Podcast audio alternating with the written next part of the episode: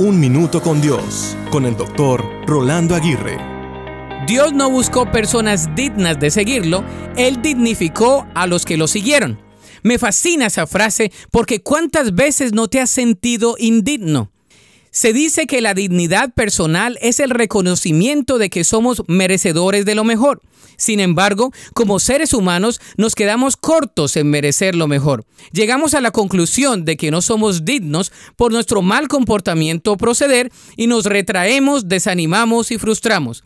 Se ha dicho que el amor tiene un límite y se llama dignidad.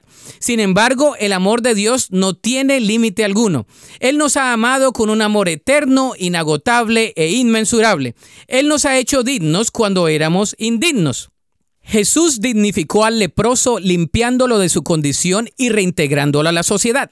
Él dignificó a la viuda abandonada, levantó al paralítico dándole una nueva oportunidad, limpió a la mujer del flujo de sangre, quien lo había intentado todo, perdonó a Saqueo, quien robaba impuestos, libertó al endemoniado a quien nadie quería, sanó al ciego de nacimiento, habló con la samaritana y no lanzó piedra alguna sobre la adúltera.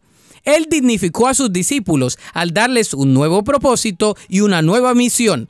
Él también te puede dignificar a ti. La pregunta es, ¿le sigues? La Biblia dice en el Salmo 23, 6, Ciertamente tu bondad y tu amor inagotable me seguirán todos los días de mi vida, y en la casa del Señor viviré por siempre. Para escuchar episodios anteriores, visita unminutocondios.org.